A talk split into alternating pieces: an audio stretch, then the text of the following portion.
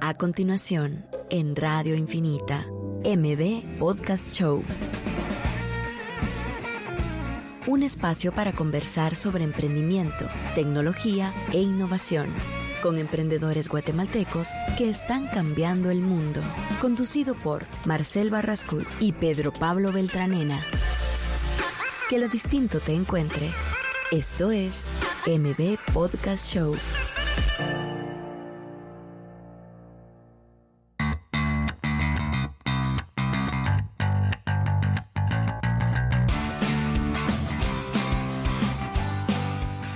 Todos, ya estamos en el episodio número 58 de M Podcast. Les recordamos que M Podcast Show es un espacio en donde conversamos con emprendedores, innovadores, líderes. El día de hoy les tenemos una sorpresa. Mucha gente nos escribió pidiendo estos temas. Creo que hemos tenido una audiencia interesante en Instagram, hemos tenido una audiencia interesante en, WhatsApp del tema de, las famosas impresoras 3D, de la industria de la impresión 3D. Cal hoy pues tenemos a uno de nuestros invitados especiales que está bueno, creo que estás especializado súper bien, o si no estoy más de los, de los más especializados en Guate de, de, impresiones de 3D. Héctor Velázquez, que nos va a contar hoy cómo es que funciona toda esta parte de la impresión 3D. Si quieres empezarnos a contar un poco de tu background para que la gente entienda más o menos cómo empezó toda esta pasión de, de la impresión. Bueno, buenos días. Gracias Marcel por la invitación. A las órdenes, Estoy Héctor. bastante contento de estar por aquí. Eh, mi background prácticamente yo soy diseñador industrial. Eh, a partir del diseño industrial que me llamaba la atención crear objetos y cosas, digamos, físicas, tangibles. Eh, tuve la oportunidad de trabajar junto con Imprende, que es una empresa de impresión 3D acá en Guatemala. De la primera, si no estoy mal. De las primeras De las que primeras surgió acá que en surgieron, Guatemala y creo que de las mejores. Que, que, surgen con estas máquinas que son las que probablemente es fácil de conseguir, que son como personales. Sí, es, es un tipo de impresora que es bastante accesible, que permite La, ¿Cómo se llama? generar bastantes Ajá. objetos. eh, sí. No, no sé, se me olvidó el nombre, pero sí, son unas que tienen lucecitas y... Sí, o sea, sí es como, digamos, una impresora accesible, pero que sí permite realizar cosas bastante interesantes. Eh, a partir de ahí también mi inquietud por la impresión 3D y ver para dónde iba el mercado eh, me hizo irme a vivir un año a Madrid, a especializarme justo en impresión 3D, en un máster en una escuela de diseño mecánico. Entonces miraba bastante de toda la tecnología que está sucediendo alrededor del mundo con la impresión 3D. ¿Y cómo, por, qué empieza esta pasión? Digamos, ¿cómo empieza esto de, incluso en el mundo de las impresiones 3D? Si no estoy mal, la impresora 3D ya tal vez hace 10 años. Más de 10 Más de años. 10 años o sea, comenzó. desde antes del 2000 ya venía como esta tendencia de la Ajá. impresión 3D, de buscando las técnicas para imprimir. Eh, prácticamente es una empresa bastante grande la que fue la pionera, que se llama Stratasys, otra es 3D Systems. Ellos empezaron a ver cómo por medio de, de sobreposición de material, digamos, de capa por capa, crear material. ¿Por qué surgió la necesidad? Pues prácticamente, o sea, la forma más sencilla de explicarlo, desde que los métodos convencionales de fabricación lo que hacen es quitar material de un bloque de material. Ok. Por ejemplo, el corte CNC, el corte láser, estamos quitando material. La ventaja que se tenía con la impresión 3D es de que estamos colocando material y solo estamos utilizando Lo la necesario. cantidad exacta, exacto. Entonces, por ahí va. Otro de los fenómenos que se dio para el uso de la impresora 3D o de las impresoras 3D era hacer prototipos rápidos antes de mandar a una fabricación en línea, Ajá. en serie, ¿no? Entonces, por ahí también iba. Eh, iban, hay bastantes vertientes de cómo surgió, pero sí, todas surgieron por una necesidad que se estaba viendo en la industria. Sí, yo, yo creo que también yo lo veo, me recuerdo, yo estoy seguro que hace como 15, 16 años yo quería mandar a hacer una, quería hacer una prueba en, en Guateplast. Ujú. Me acuerdo y me estaban exigiendo que no, el mínimo eran como mil no sé cuántos. Y yo, no, me, pero si yo quiero probar a ver si funciona una idea que tengo y no tengo la capacidad de, de pagarlo. Obviamente no se llevó a cabo, pero a base de eso, cabal surge esto, ¿verdad? De que bueno, pero, pero estas máquinas ya te permiten hacer algunas piezas que probablemente después las puedes armar, eh, ya vas viendo cómo funciona. Sí, totalmente de acuerdo. O sea, si sucede eso, te agiliza tus procesos de fabricación, digamos. Ajá. En el caso de que tú querías un prototipo, pues por medio de impresión 3D, podías tener eh, la pieza tangible, ver si funcionaba o si es lo que tú esperabas que sucediera con Ajá. esta, con esta Ajá. pieza, ¿no? Entonces sí, por lo mismo te da esa agilidad. Sí. Y esa misma pieza después poderla utilizar, en el caso de Guateplast que tú dices, eh, utilizarla para fabricar el molde. ¿no? Ah, ok. O sea, ¿Cómo, también funciona, funciona. el proceso normal de plástico? Digamos, yo quiero mandar a hacer un plato con tres patas. Eh, de primero uno tiene que hacer, por lo general siempre tiene uno la pieza física. Hecha de algún otro material alterno. Digamos, si la pieza va a ser, la final va a ser de plástico, digamos, esta pieza se hacía de madera, Mm. o se hacía de Arcilla, metal, o- o de arcilla, Ajá. o de cualquier otro material alterno. De esa pieza se saca un molde. Por lo general, los procesos de plástico inyectado, digamos, o de plástico de este tipo ya más industrial que se necesita un molde, el molde es la parte más cara de todo el proceso. Es donde uno tiene que recuperar costos por medio de una producción bastante grande. Eh, a partir de que uno tiene el molde, pues uno tiene unas boquillas, son máquinas bastante grandes, ya industriales, industriales, y estas máquinas inyectan el plástico hacia el molde. Ok. Y es una cadena de producción sin fin. Y así te vas. Qué, qué- qué interesante. Y, al final, el molde debería ser como al revés de tu producto final. Porque, Exacto. Porque es lo que cubre, digamos, como que el producto. Sí, el, el es negativo producto. se le llama. Ajá, Sí, ah, interesante. Sí, entonces así funciona. Entonces ahí es donde también otra oportunidad para la impresión 3D. Porque ahora mismo eh, con los moldes tenías limitantes de fabricación o con tus materiales alternos había limitantes de fabricar mi prototipo. Con la impresión 3D, esa limitante en cuanto a forma y diseño se rompe. Te da como la libertad de querer fabricar lo que uno quiera, ya sea haciendo tu prototipo principal del material alterno, digamos, matriz se le conoce, de, de impresión 3D y logras generar formas súper interesantes o fabricando el molde por sí en impresión 3D. Da esas Ok. dos opciones. Y, y el proceso, entonces, digamos, yo tengo una idea de querer hacer, eh, no sé, una gorra plástica, no sé. La idea la tengo que llevar yo dibujada de cierta manera a un diseñador que lo logre pasar a Vectors o algo, algo Algún, eh, alguna plataforma que la pueda digitalizar. Sí, o sea, hay, hay, hay varias formas. Una sería la que acabas de comentar, encontrar una empresa o alguien que sepa eh, de modelado 3D como tal. Eso, eso, ajá. Eh, pasar tu idea en papel a una idea semi-tangible, llamémosle, en la computadora, donde uno tiene un modelo 3D, donde uno ya lo puede visualizar con todos los detalles. Y a partir de ahí encontrar esa empresa que a uno se lo fabrique. ok. Ya, eh, o hay empresas que ya tienen a sus propios diseñadores y, a sus, y la propia esto. máquina. Ajá, entonces Mm. ellos abarcan todo tu, todo tu proceso, digamos. Algo así se trabajaba en Imprende, justo. Qué interesante. Y más o menos hablando ya de, de cuando estabas, bueno, que estás trabajando ahí, pero digamos, el flujo de gente que llegaba como cliente, era gente que quería desarrollar algún tipo de repuesto, era gente que quería desarrollar un tipo de pro- prototipo, o era más como que, mira, me quiero inventar esta, esta nueva pala de- para recoger basura más rápido. No sé, ¿qué tipo de, de cliente es el que estaba buscando ese tipo de servicios? Pues bastante interesante porque es bastante variado. Teníamos desde gente inventora, digamos, Ajá. que llega y te dice, quiero, tengo esta nueva idea de esta pieza, soy ingeniero mecánico y no sé cómo plasmarla, pero sé que con impresión 3D la puedo lograr, entonces será una. Entonces uno da el asesoramiento de parte de diseño del producto junto con la persona, en este caso un ingeniero mecánico. Entonces ya se genera esta sinergia entre, entre profesionales, ¿no? Que él tiene toda la parte técnica, pero uno tiene la parte de diseño, de plasmarlo ya en un modelo. Eh, también teníamos casos de personas que necesitaban agilizar sus procesos o generar un molde. Entonces nosotros les generamos ese molde a partir de impresión 3D para, para producciones no tan grandes como el caso de Guateplast. O sea, no estamos hablando de producciones de millones, sino que producciones de 500, 1000 piezas, que todavía ahí hay un, como una pared para lograr desarrollar productos a series tan cortas. Sí. ¿no? Em, de ahí teníamos hasta el caso de cortadores de galletas, por ejemplo, que se pueden fabricar con Mm, impresión 3D y son completamente personalizados. Interesante. Em, tema de prótesis, eh, temas de maquetas para arquitectura. O sea, lo interesante con la impresión 3D ahora mismo que hay un sinfín de nichos donde explorar y donde trabajar con impresión 3D. Sí, o sea, que se puede solucionar y facilitar cabal un montón de cosas. Digamos, he visto que hay impresoras 3D masivas que son para construir casas. Exacto. Que construyen una casa, si no estoy mal, como en 24 horas. Obviamente yo no sé qué tan bien está la casa, pero que hace una casa, hace una casa en 24 horas. Sí, sí, ese tema de las casas de 24 horas es increíble. Justo en El Salvador ya hay un proyecto montado Ah, de una empresa de Estados Unidos junto a una organización salvadoreña y tienen la meta de fabricar, no sé, creo que son 50 o 100 casas con una impresora 3D. Y la empresa de la marca de la impresora, digamos, ya te garantiza que para una casa solo necesitas 5 trabajadores, no más. Wow. Sí, es increíble. En y un día. Sí, prácticamente Wow. un día uno ya tiene una casa hecha. Y eso está sucediendo en un país vecino, El Salvador.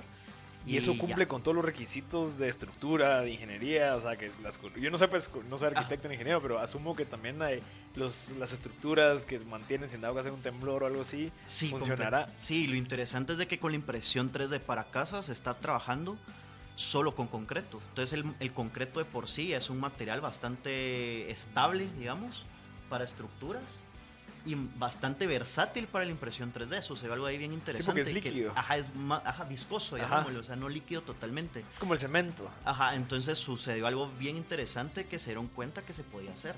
O sea, y, y esta parte de impresión 3D en concreto viene ya de años. O sea, hace, la primera se habrá impreso hace unos cuatro años en Japón o en China, si no estoy mal. Eh, en Dubái ya están imprimiendo oficinas. O sea, ahora tenemos el caso del Salvador, que ya, para ponerlo en contexto más, acá en Centroamérica sí ya está sucediendo. Porque al final, mira, tratando de entender, al final la impresión 3D no es tanto la máquina que lo hace, sino que es como entender el concepto de que yo te puedo crear algo de, de una perspectiva como desde arriba, ya que como que se crea como que poniendo el material de cierta manera en un orden y en una estructura para yo no sé cómo se explica en términos así como de diseño, pero ya sea construcción, ya sea 3D plástico, ya sea de comida, al final lo que quiero hacer es poner el material donde quiero que esté de una manera mucho más eficiente. Exacto, sí. yo no sé cómo se llama eso, pero creo que no son como vectores, no sé. Eh, no, prácticamente para dar un poquito de, de, contexto de cómo funciona una impresora 3D, uno cuando tiene el modelo, ese se envía a la impresora. Lo que hace la impresora es detectar este modelo por puntos vectoriales. estos vectoriales. Entonces, por estos puntos vectoriales, la impresora ya sabe qué dirección tomar.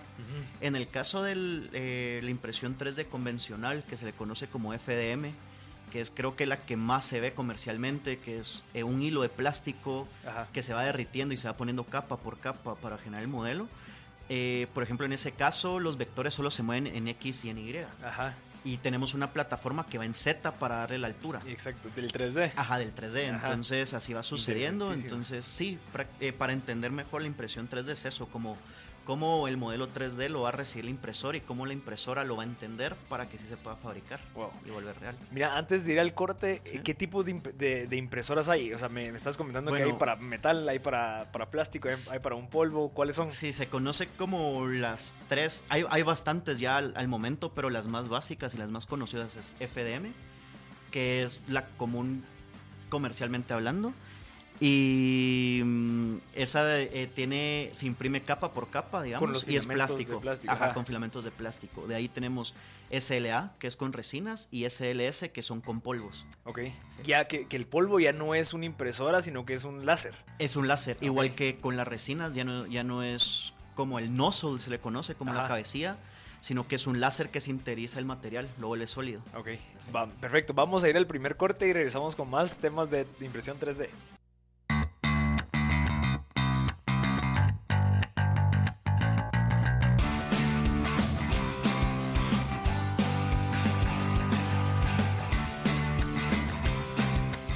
Ya estamos de vuelta en el segundo segmento de M Podcast Show. Yo sé que muchos se han de estar preguntando qué pasó con Pero Pablo, pero Pero Pablo se fue de viaje, está descansando, eh, se los merece, ha trabajado muchísimo. Entonces, Hoy pues queríamos hablar del tema de las impresiones 3D, de la industria de la impresión 3D, las regulaciones, especialmente en Guatemala. Pues mucha gente quiso preguntar, asumo que hay gente que se quiere meter en, estos temas. Eh, trajimos a Héctor Velázquez que nos viene a compartir un montón de, cómo es que funciona. En este segmento, que es el segundo M Podcast, queríamos hablar de las regulaciones actuales para el desarrollo de estos tipos de materiales, porque si no estoy mal, hay un incluso un documental en Netflix en donde hay unas personas que empiezan a desarrollar como diseños que son como, como que se pueden hasta enviar por, por correo o descargar, que vos teniendo una impresora 3D puedes desarrollar una pistola o un arma. Entonces ya con, con, con, ese diseño que él te mandó, solo es de decírselo a, decirle a un imprende, imprimirme estas piezas, ya las voy a armar yo a mi casa y ya tengo una pistola que funciona. ¿Viste ese caso? Sí, justo ese caso de la pistola fue bastante famoso, fue hace 3, 4 años, justo cuando estaba empezando el tema de las impresoras 3D. Pues acá en Guatemala las regulaciones como tal eh, aún no hay, no existen como tal porque el mercado no lo ha exigido, digamos. Pero en otros países eh, sí existen plásticos que eh, responden a una certificación ISO, por ejemplo, dependiendo del uso del, del material. Con el caso de la pistola, eh, obviamente hay plataformas donde uno puede subir sus modelos 3D y son gratis. Hay que entender algo, la impresión 3D comercial o para gente particular es open source, o sea, está abierto para todos, digamos.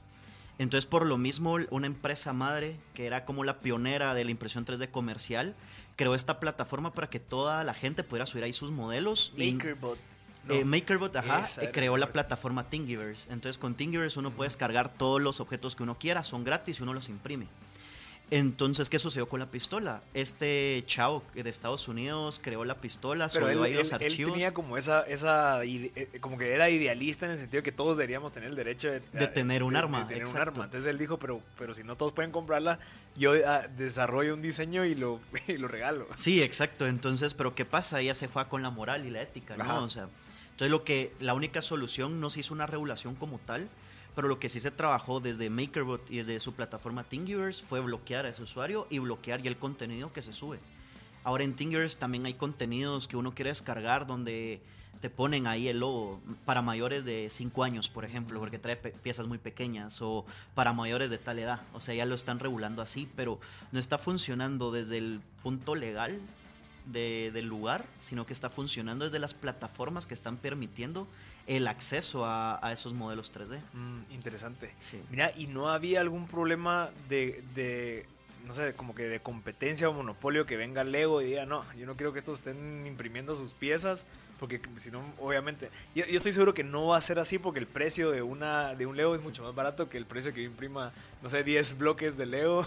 Sí, eh, ¿Cómo, cómo, cómo, se percibe eso dentro de la industria de esos productores de juegos que dicen, bueno, no, o sea, o, incluso proveedores de repuestos para, para motocicletas, carros, lo que sea? Sí, lo que sucede es que mucho, muchas de estas empresas que fabrican de forma tradicional patentan todo. Todo está patentado, entonces por lo mismo... Pero ¿cómo regulan esa patente? Si yo, si yo lo puedo diseñar y yo lo puedo imprimir en mi casa, ¿cómo se regula ese patente? Me explico, o sea, ¿cómo me limita a mí a no yo, en vez de ir a comprar eso, mejor lo hago yo? ah, por lo mismo, o sea, tú lo podrías hacer en tu casa. Si tienes el programa en 3D, lo haces y replicas un Leo y ya tienes tu propio Leo. Pero al final, a Leo, que hagas un Leo a, la cantidad que ellos hacen al día, no se compara pero se empieza a regular de estas mismas plataformas que te comentaba antes, como Thingiverse, de estas hay varias, Thingiverse es como la más conocida, entonces Thingiverse ya no puede subir nada que esté patentado, por ejemplo, ellos revisan qué se está subiendo día a día, si es innovador, si es nuevo, es más, los mismos diseñadores que pueden subir ahí su, su modelo 3D lo pueden tener patentado, pero lo dejan libre para la gente. Ok. Al final, en teoría, en Thingiverse, todo lo que se sube no es para comercializar, es como para estar imprimiendo. Yo en mi casa, porque tengo un hobby de algo. Ya. ¿Me explico? Sí, tengo avioncitos, así, y quiero imprimir unas hélices y solo imprimo una. Sí, ya en el caso de patentes más serias, cuando hablamos de impresión 3D industrializada, eso ya es diferente, cambia todo el contexto. Ahí sí, es más, dentro de las mismas tecnologías de impresión hay patentes. Stratasys tiene una patente muy fuerte de su método de impresión y ninguna otra empresa lo puede replicar en ese caso. Mm. O sea, están sucediendo muchas cosas legales y de patentes ahora mismo con todo este tema de la impresión 3D por lo mismo que estabas diciendo antes, que da la libertad de crear lo que uno desee. Sí, porque como lo que te comenté antes, o sea, está la parte de desarrollar este tipo de piezas y yo he visto incluso videos donde ya la gente imprimió un pedazo de carne eh, que después lo metieron al horno y la gente se lo comía, porque obviamente tal vez la materia prima es la misma, solamente que te la dan en una bolsita y vos lo imprimías como querías, no sé, pero, pero hasta ese punto donde ya empezamos a imprimir comida, ya empezamos a imprimir piezas, ya empezamos a imprimir casas, eh, siento yo que incluso hace cuatro años probablemente no se podía hacer y ese avance va a seguir. Y a lo que hoy es de que probablemente en algún momento ya las empresas de logística o las empresas de, de courier probablemente ya van a empezar a perder un poquito ese market porque ya la gente en vez de pedir que me traigan a mí, no sé, un repuesto, mejor lo imprimo y se lo compro a Toyota directamente, no sé. ¿Crees que a eso va esto? Eh, sí, la evolución, hay diferentes vertientes. Una va a lo que acabas de mencionar, con tener uno el acceso a esta impresora 3D en su casa, imprimir lo que uno necesita, ya sea un repuesto, una pieza, eh, cualquier, un cortador de galletas, porque quiero hacer eh, juguetes para mis hijos, o sea, hay una vertiente que va para eso. De ahí tenemos la otra vertiente, eh, que ya cuando nos vamos a piezas muy específicas que responden a una solución mecánica, o que necesitamos un material en específico por sus propiedades mecánicas, físicas, térmicas, Ah, ok. eh, ya no lo podemos fabricar nosotros, pero Sí. siempre van a haber como estos hubs o estas Sí, empresas como Imprendi. como Imprende, digamos, Ajá. que a uno, uno puede mandar ahí el archivo y ellos lo imprimen Ok. y ya lo, no lo envían. Ah, tenemos una llamada. Si quieres ponerte los audífonos. Tenemos una llamada que ahorita vamos a recibir. Eh, por cierto, si, que, si alguien quiere escribirnos por WhatsApp al 5741-1290 o nos pueden llamar para eh, ayudar en la conversación al 29, ve- 2369-7389. Vamos a contestar ahorita. Buenos días. ¿Qué tal? Buenos días. Eh, yo tenía una pregunta. Digamos, yo tengo un modelo para, para una pieza de una consola de videojuegos que ya es algo antigua, ¿verdad? Em, entonces quería saber con este modelo a dónde puedo ir para imprimir una sola pieza. Perfecto. Ahorita te va a contestar Héctor que... Eh, es el- sí, em, si tienes el modelo ya creado, lo podrías enviar al correo info arroba imprende.com. Ok, ¿Y qué- en, imprende. en qué archivo? Em, ¿Cómo funciona? ¿En qué archivo? Esto creo que es bastante interesante para todos los que nos escuchan. ¿En qué programa desarrollaste tu pieza? En realidad yo no la diseñé, está justamente la estoy viendo en Thingiverse. Ah, genial. Entonces en Thingiverse hay una opción que dice descargar archivos y los archivos que se descargan son en extensión .stl o .obj. Entonces nos puedes enviar cualquiera de los dos y con ese ya te podemos imprimir. Mira, y bien solo sumándome la- a la conversación, gracias por la llamada, pero tal vez Claro. probablemente cómo se costea esto, o sea, esa base de, de centímetro cuadrado, esa base de, la, de, cómo funciona el... el- Eh, el, cos- el costo pues prácticamente es por la cantidad de material que uno está utilizando. ok, Como es el, la- el material exacto para tu pieza exacta en específico, cotizamos a base del material en gramos. Ah, ¿Cuántos gramos va a utilizar la impresora para hacer tu pieza? ya, eh, entonces en dado caso, digamos, yo te digo, mira, yo quiero imprimirlo en este, digamos, ahorita eh, Héctor nos trajo un montón de piezas de diferentes, tenemos una de metal, tenemos esta que no me recuerdo cómo se llama, Eh, poliamida. que es como un polvo, Sí, esta viene en polvo la presentación del material y después se sinteriza con láser. ok, Y, ya y ustedes ya tienen todo este tipo de materiales para empezar a hacer estos productos, De estas aún no, en Guatemala aún no. porque la máquina es diferente. Sí, la máquina es Ya. completamente diferente a las de FDM. Ok, y entonces me estás hablando que la más común es esta de plástico. Es esta. Es esta, ok. Eh, De este plástico, ma- si en dado caso es que yo, yo me pongo a pensar, mucha gente estoy seguro que tiene un montón de prototipos, tiene un montón de ganas de, de hacerlo, pero probablemente no saben diseñar, no saben cómo eh, hacer su modelo. ¿Cuál es el proceso que tienen que hacer? Digamos, yo me meto a Thingiverse y encuentro, ah, sí, cabal, está este cosa que yo sé que me va a servir para mi prototipo. Lo descargo en esos archivos, lo mando y, y no sé, mide, no sé, tal vez unos 10 centímetros. El costo sería por el gramo que vas a utilizar de este material para hacer ese producto. Exacto. Estamos hablando de 50 quetzales por gramo por ahí. No, menos. Menos. Es- sí, Ah, bueno. está más O barato. sea, un sí, el- prototipo de, podría- probablemente a salir en 200 quetzales. Sí, probablemente. Ah. También depende de las dimensiones y qué tan compleja sea Ah, ok. la forma y la geometría de tu pieza. ¿Y cuánto tiempo se tarda en no- lo normal para...? De- también Depende, depende, del modelo, porque tenemos piezas que pueden medir 10 centímetros, que son bastante pequeñas, O como pero la geometría es muy compleja, entonces se va a tardar un poco más la impresora, digamos. Ya. Todo dependerá de qué quiere imprimir uno. Y hay mucha cola ahorita para poder mandar a hacer productos. Eh, no, por lo general ya tenemos bastantes impresoras. Ah. Eh, lo interesante de la impresión 3D es esto, que son máquinas y como máquinas pues sí pueden trabajar 24/7. Ujú. Entonces... Los eh, dejas trabajando en la se noche. quedan trabajando la noche, se quedan trabajando fines de semana. O sea, hemos tenido impresiones de hasta 48 horas seguidas y no fallan. Entonces, es la viabilidad de, de la máquina, ¿no? Eh, siguiendo un poco con lo que mencionabas antes de cómo funcionaba también para la gente que nos escucha y quisiera imprimir algo, tiene una idea, pero no sabe modelar, ni lo encontró en Thingiverse. Ajá. En Imprende tenemos la opción de que pueden llegar con nosotros y nosotros les asesoramos en todo el proceso de diseño para volver realidad sus ideas. Ya, o sea que si no lo encontró en ninguna parte, pero mira, tengo este dibujito que hice. Exacto. ¿Cuánto me sale a mí diseñarlo primero en 3D? Ok, sí, mira, sí se puede, salió bonito, va. Ahora, ¿cómo- ¿cuánto vale imprimirlo? Exacto, nosotros asesoramos todo el proceso entero eh, para generar los prototipos. Este es como la base de Imprenda ahora mismo que teníamos este lema, eh, teníamos este lema que dice como volver tus ideas realidad Ajá. y eso se logra con impresión 3D. Que al final eso, para eso sirven esas impresoras. O sea, Exacto. yo lo, lo que he visto es de que como, bueno, si no estoy mal una impresora, cuando yo me recuerdo que cotizé valían como 1.500 dólares. O sea, es accesible de cierta manera. Si ahorras, pues, o sea, no, no es un, algo que te vas a comprar de un día para otro, pero se puede conseguir. Entre tres amigos, cuatro amigos. Sí, o sea, también lo interesante de la evolución de la impresión 3D ahora que por lo mismo que es open source está abierta para el mundo ahora, ya no es solo para las grandes empresas. Eh, está sucediendo esta evolución de impresoras. Ahora encontramos en el mercado un sinfín de marcas. O sea, fácil, habrán ya más de 50 marcas de impresoras 3D. Y entre esas marcas siempre hay rangos. Entonces, por ejemplo, existen estas ANET que valen 150 No. dólares, vale el kit. Pero eso sí, uno las tiene que armar. Entonces la fiabilidad ya es diferente, Ya, digamos, que tener, riesgo. ajá, que tener una MakerBot, por ejemplo, que es una marca bastante reconocida. Entonces, pero sí que para alguien que está empezando y tiene curiosidad, vale la pena. 150 dólares tampoco es ina- inaccesible para, para poder empezar a probar con impresión 3D. Pero ya con estos archivos descargables. Sí, ya con esos archivos descargables o el conocimiento de modelado 3D. Ok, eh, eh, antes, de, antes de irnos al, al segundo ah, corte, se requiere un programa, obviamente, para meter esos archivos que se descargan. A ver, se necesitan eh, de varios programas. Entre ellos, uno sería uno para modelado 3D. Pero Entre digamos, si, ya, si ya tengo mi programa, ya descargué mi Ah, si archivo. ya tienes tu programa. Eh, cada impresora tiene un programa slicer, se llama. Lo que hace el slicer es que uno ingresa el, el modelo 3D al programa y, es- y este programa lo que se encarga es como partir en rodajas, llamémosle, el modelo. Que esas rodajas serían las capas que va Eso se como a las órdenes creando. a la máquina de decir, mira, esta capa va así, después se va chiquitando y así hace un arbolito. Exacto. sí. Ok, o sea, ya las máquinas traen su programa. Sí, y eso es como la revolución que hay ahora, que cada empresa de impresoras como tal tiene su propio programa. O sea, por ejemplo, esta empresa Ultimaker tiene Cura.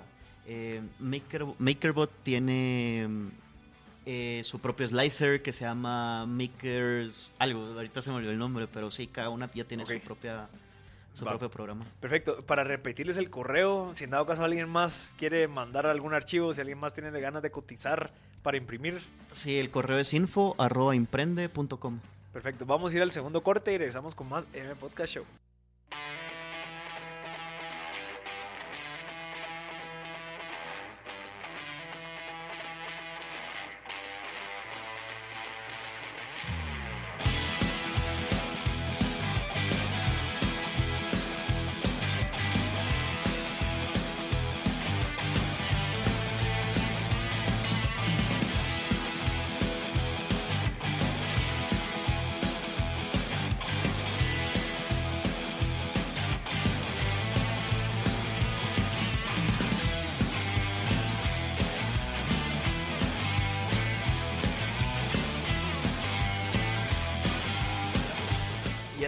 Tercer segmento de M Podcast Show. Ahorita Héctor está en una llamada con un cliente que, bueno, un posible prospecto que está interesado en, temas de impresión 3D. Es lo bueno de estos programas. Creo que unir cabal esas personas que están buscando ese, ese valor y esas personas que lo necesitan utilizar para crear más valor. Así que gracias a toda la gente que ha participado. Hemos recibido como cuatro llamadas ya el día de hoy. Así que estamos súper agradecidos con la audiencia que está bien pendiente de lo que estamos conversando. Les cuento que el episodio de, eh, de la semana pasada con Sergio Méndez, donde hablamos de temas de- del futuro, qué es lo que va a pasar con el futuro, que creo que me gustaría tocar ahorita con Héctor, eh, ya está disponible en Spotify, M Podcast, e incluso también tenemos un episodio especial, la gente que nos ha metido a escuchar los demás podcasts sobre...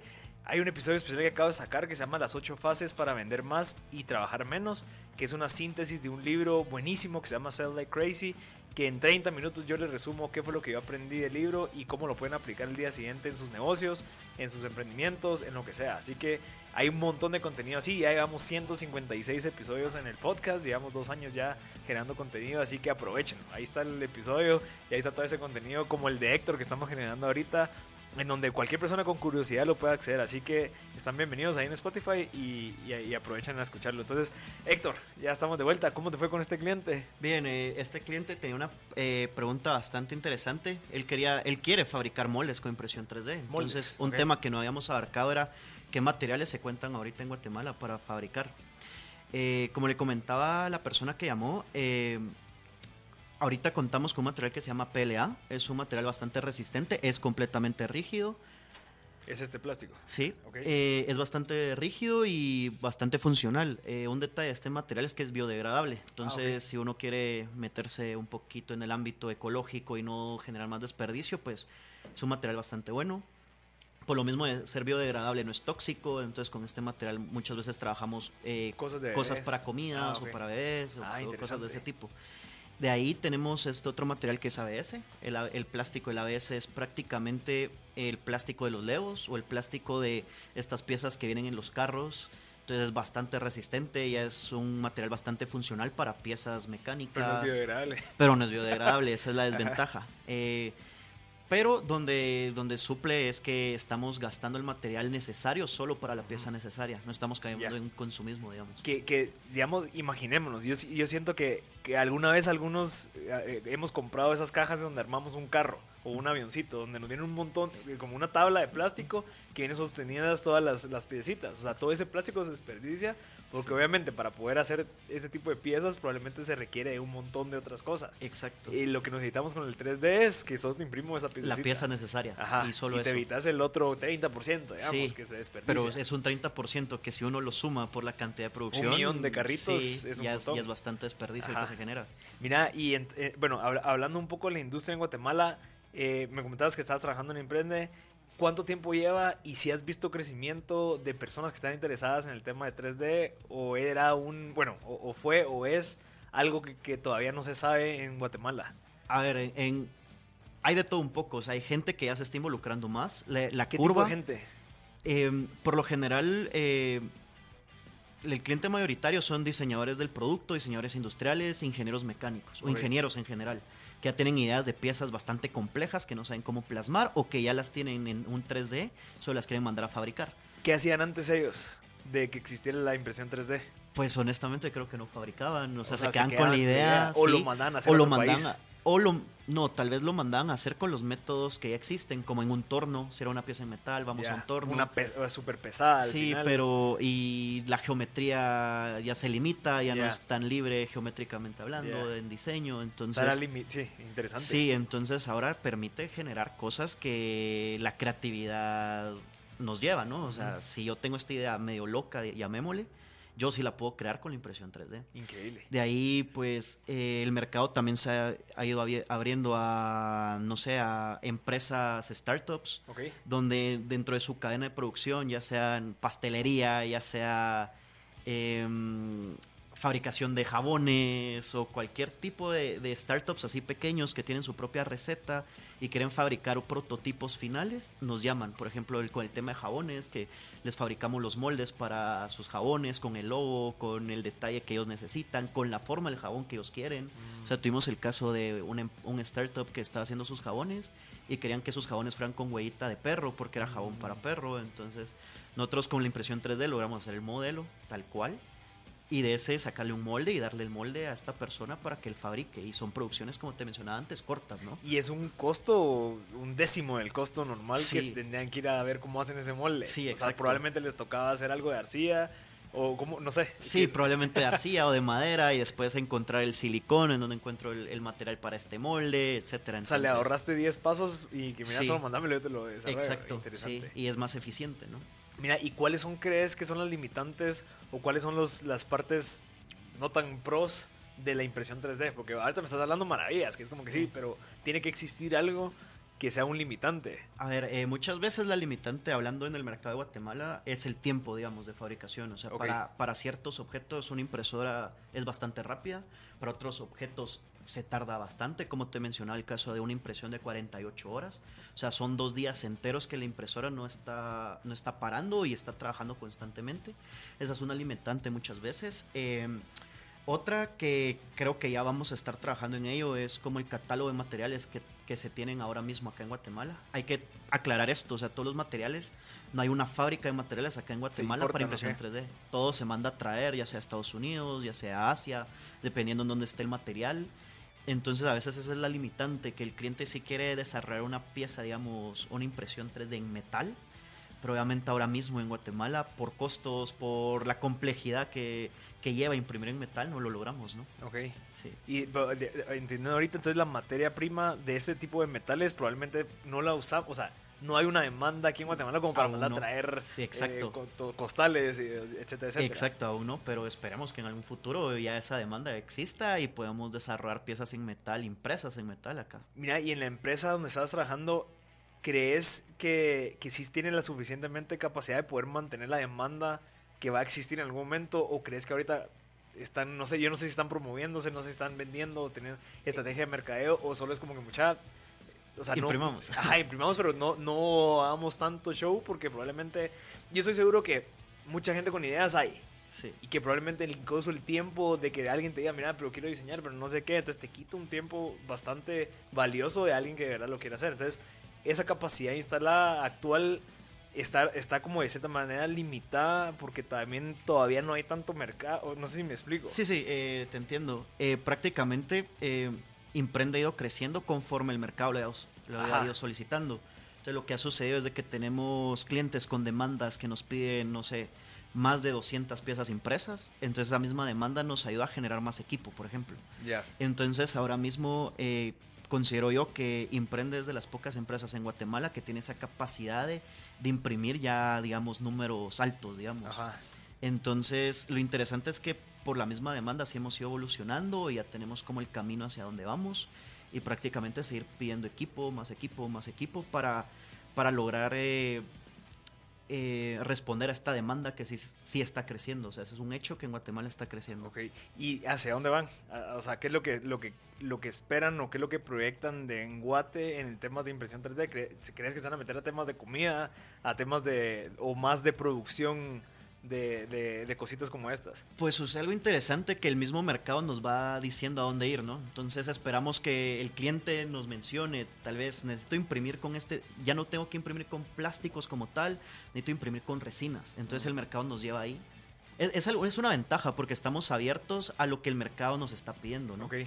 Entonces el camino sí, ahora... Bueno, no ser una startup, ¿verdad? que más sos flexible. Exacto, entonces vamos viendo eh, qué es lo que pide el mercado. Por ejemplo, el tema de maquetas. Hace dos años el tema de maquetas ni lo habíamos visto, pero el mercado nos empezó a pedir, hagamos maquetas impresas en 3D. Uh -huh. Entonces lo empezamos a desarrollar, empezamos a ver cómo poder trabajar ese tema. Entonces lo mismo va sucediendo ahora mismo. Vamos viendo qué mercado okay. está abierto y así y hacia ese mercado vamos. O sea, ¿Y qué tan lejos está Guate de los países, digamos, que, que empezaron, digamos, hablemos de Estados Unidos? Me comentabas de que hay empresas que tienen máquinas que valen medio millón de dólares, que ya producen otras cosas.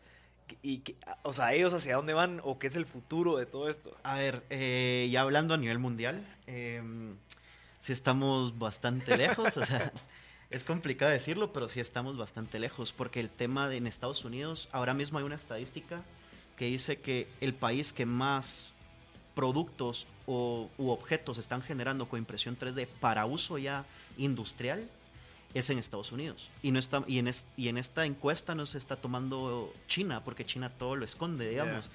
Pero Estados Unidos es uno de los pioneros ahora mismo. Entonces, ¿qué está sucediendo en estos países que ya industrializados? Es, lo, es esto, que tienen una industria que, que, la impresión 3D responde a un problema. Sí. Entonces tenemos el caso de... Bueno, tiene miles de industrias, pues, la, parte de, de, aviones, la parte de, de carros, carros etcétera. Entonces tenemos ya impresoras que están imprimiendo piezas específicas para aviones, por ejemplo. Se está reduciendo en, no sé, en un 20% el peso de un avión solo por imprimir tantas piezas wow. con estas impresoras. Eh, hay una parte biomédica también donde ya se están imprimiendo órganos. O se está in intentando experimentar para impresión de órganos fuera de, de, Guatemala, digamos, en Estados Unidos, en Alemania ya lo están viendo. Eh, también tenemos el tema de una empresa que está desarrollando una resina en específico para imprimir suela de zapatos, que es el caso de Adidas, que Adidas sacó ya y va como por el cuarto año que están imprimiendo sus suelas. De plástico reciclado, si no estoy mal. Ajá. Y wow. con resinas en específico hechas para ellos. Ahora, pero entonces hay máquinas que son de producción, o sea, de alta producción. Exacto. Ya no es de que me tardo 24 horas. Exacto. Ya son ya máquinas, no. que, son máquinas que ya están sacando producciones grandes. O sea, el caso de Adidas es bien interesante porque la empresa, igual para, lo que, para las personas que están escuchando, quieren investigar un poco, eh, la empresa se llama Carbon y esta se creó en California, si no estoy mal. Ellos hicieron sus impresoras y empezaron, encontraron el financiamiento de Adidas. Entonces Adidas les empezó a invertir dinero, empezaron a generar estas suelas impresas en 3D y ahora Carbon como funciona es que monta impresoras como hubs propios en todas partes del mundo. Entonces, si hay una alta demanda, por ejemplo, en Alemania para estos, estos tenis en específico, Hacen ya no, ya no lo juego ahí. fabrican en China o en Tailandia, sino que se fabrica directamente en Alemania. Sí, porque el- el- la variable importante ahí es la mano de obra. Exacto, Entonces, mejor que no te a instalar ahí algo que te va a costar un centavo cuando les tenés que pagar seguro social y mil cosas a, a una persona. Exacto. Y así están regados ya por todo el mundo. Qué interesante, gracias por esos insights. Vamos a ir al último corte y regresamos con más M Podcast Show.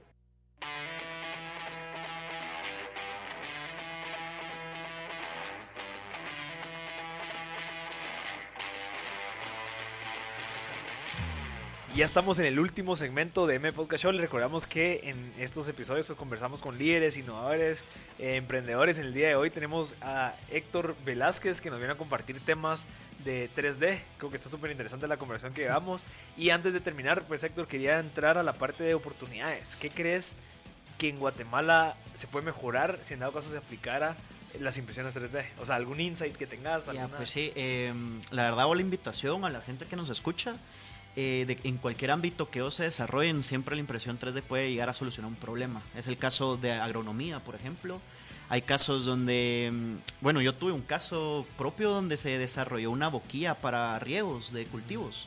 Y estas boquillas, yo no tenía mucha experiencia sobre el tema, y estas boquillas, cuando pasa el... eh, los fumi... ¿Cómo se Los dice? fumigadores. Los fumigadores, Ajá. ajá, digamos, tienen esta boquilla. Entonces esta boquilla genera un chorro de un tipo, ¿no? Entonces con, eh, había este cliente que necesitaba solucionar este tema de otra forma, que el efecto de, de líquido que se está esparciendo fuera otro. Entonces se desarrolló una boquilla para los fumigadores en específico, para él, ¿no? Entonces es el caso de agronomía, es el caso de pastelería, es otro tema, para hacer moldes de galletas, de pasteles, de lo que, de lo que necesiten. El, el tema de dentistas también, Mm. muchas veces ahora ya se pueden generar herramientas para, para ciertos casos en específico. En arquitectura, no se diga, maquetas, eh, diseñadores del producto, diseñadores industriales pueden desarrollar sus prototipos de forma rápida. También tenemos, y para inventores en general, Ajá. o sea, hay mucha gente muy creativa en Guatemala que está desarrollando nuevas ideas, se les ocurrió algo y es un producto físico y no tienen cómo desarrollarlo, pues los invito a que con impresión 3D se puede empezar a ver cómo solucionar. Mira, y se dudas. podría de cierta manera aprovecharse de lo que ya existe en Guatemala, digamos, la, la- la empresa que ya existe. O sea, probablemente el precio de aquí local es un poco más barato que en otro país. Se podría de cierta manera aprovecharse de eso y abrir una plataforma y decir, muchachos, yo les puedo ayudar a sus diseños. Probablemente la mano de obra es mucho más barata aquí en Guatemala que hacerlo en Estados Unidos. Sí, totalmente. Entonces, mándame el diseño, yo te lo hago y te exporto tal vez el prototipo, te exporto algo que te salga a la mitad del precio que te va a hacer alguien local.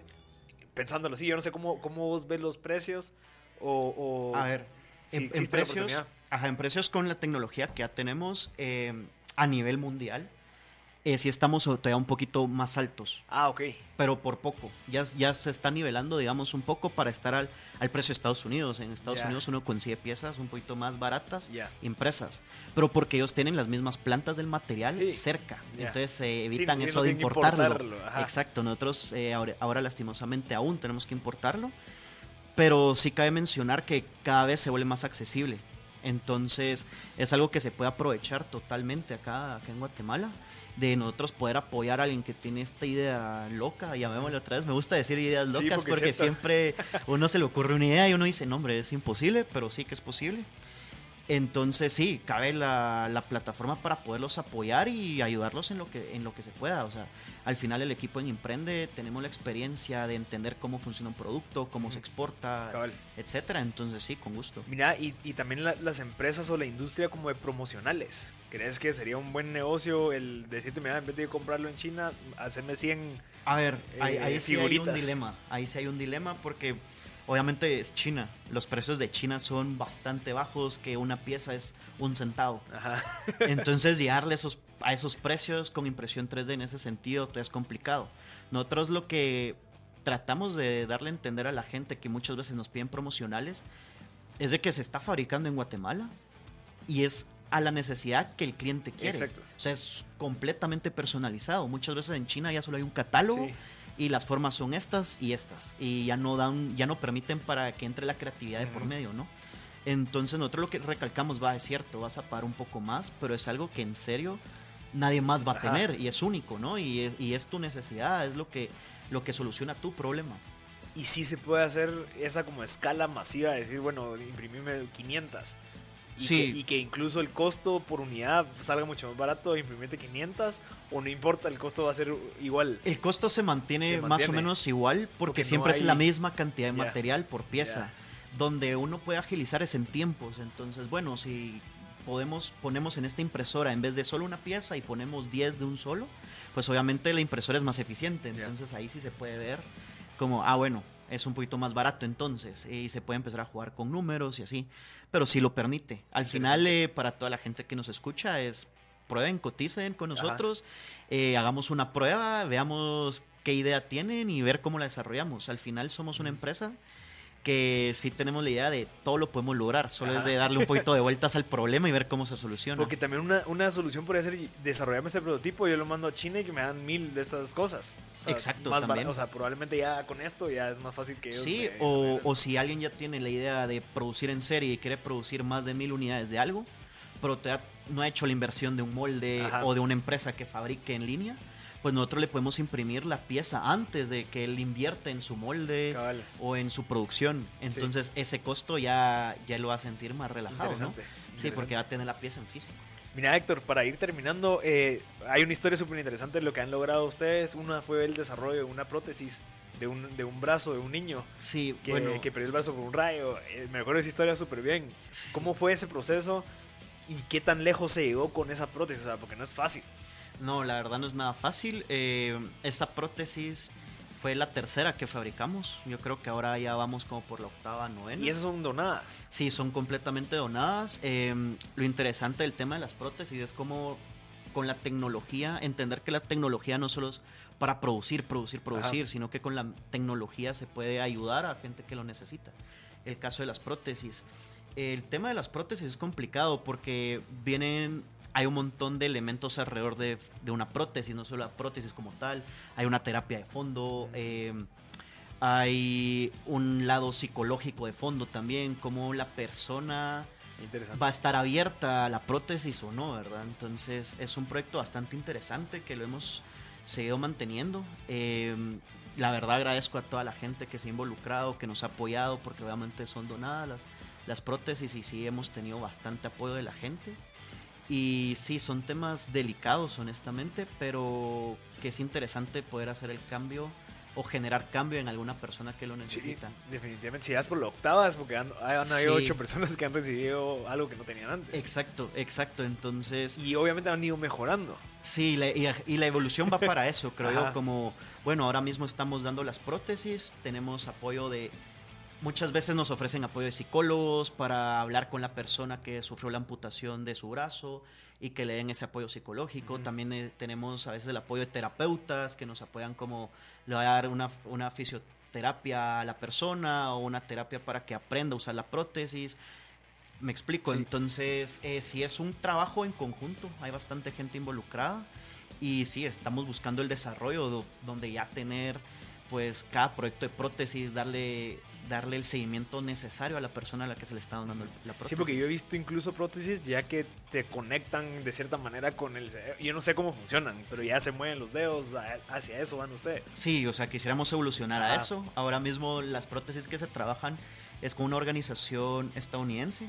Ellos, siempre hay organizaciones así en todo el mundo. Ellos generaron esta prótesis, la crearon, ellos tienen el modelo 3D y prácticamente lo regalan. Entonces se están imprimiendo de las mismas prótesis que nosotros estamos fabricando acá en Guatemala, se están imprimiendo en África, por ejemplo. Increíble. Se llevan una impresora a África, ya se imprimen prótesis para niños.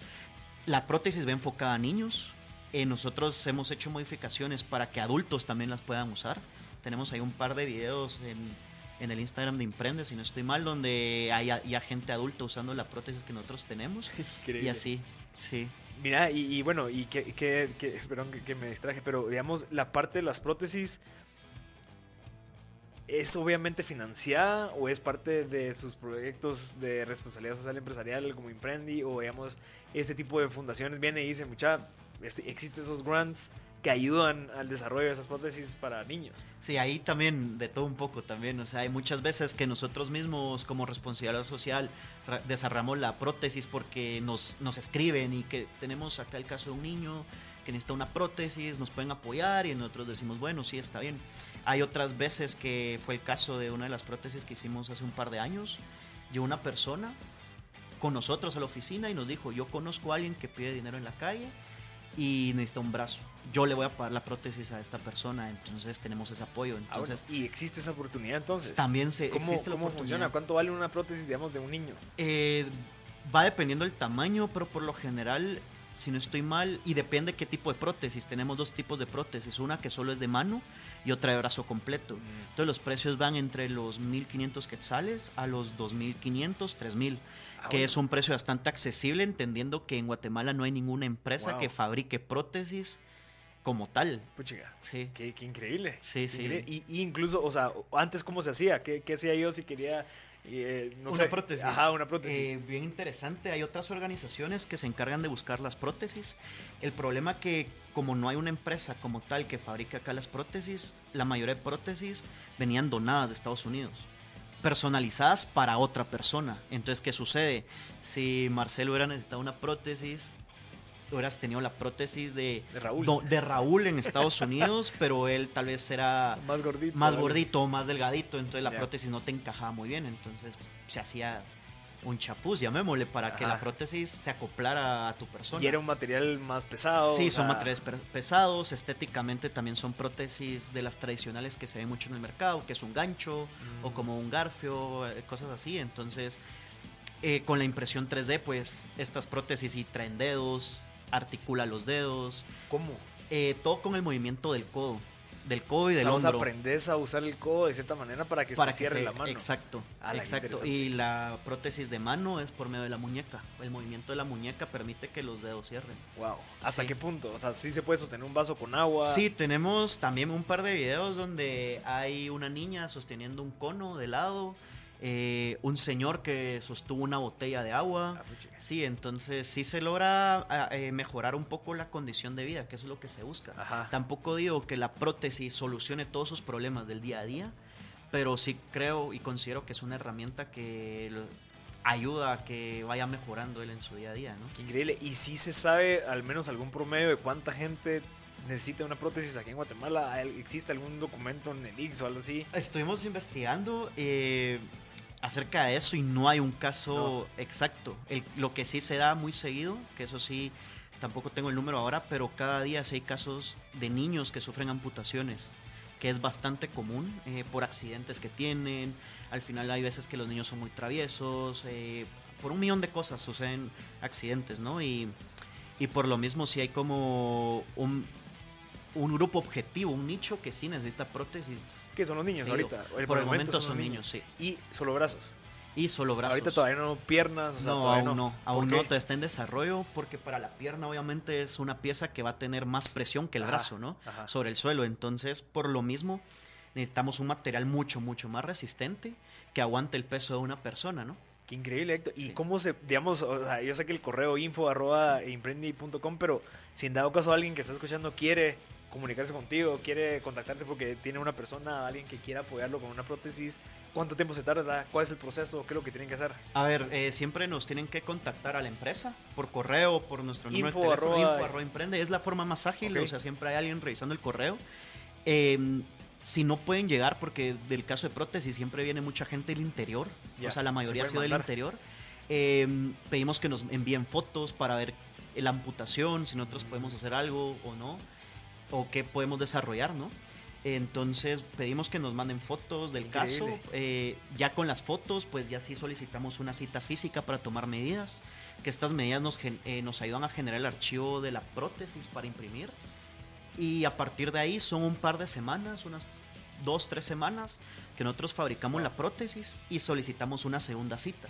Solo para hacer entrega de la Sí, prótesis. y que, lo- que le explicas cómo funciona. Y, ajá, y se da la explicación de cómo funciona. Exacto. Mira, qué increíble, para ir terminando, ¿se podría generar algún tipo de movimiento que alguien pueda aportar y estar buscando a esas personas para brindarles ese tipo de prótesis? ¿O ya existen movimientos? No, aún no existe. O sea, si hay alguien que esté interesado, pues Buenísimo. bienvenido. Y, y la verdad, sí, está bienvenido. Le abrimos las puertas porque sí es algo que Interesantísimo. ajá, es bastante interesante y pues quiera que no con la tecnología sí Ajá. se puede hacer el cambio. Perfecto, Héctor. Se recuerdan info arroba imprende.com para comunicarse y gracias, Héctor, por tu tiempo. No, a ti, Marcelo, gracias por la invitación. Y gracias por tu tiempo. Así que este fue otro episodio de M Podcast Show.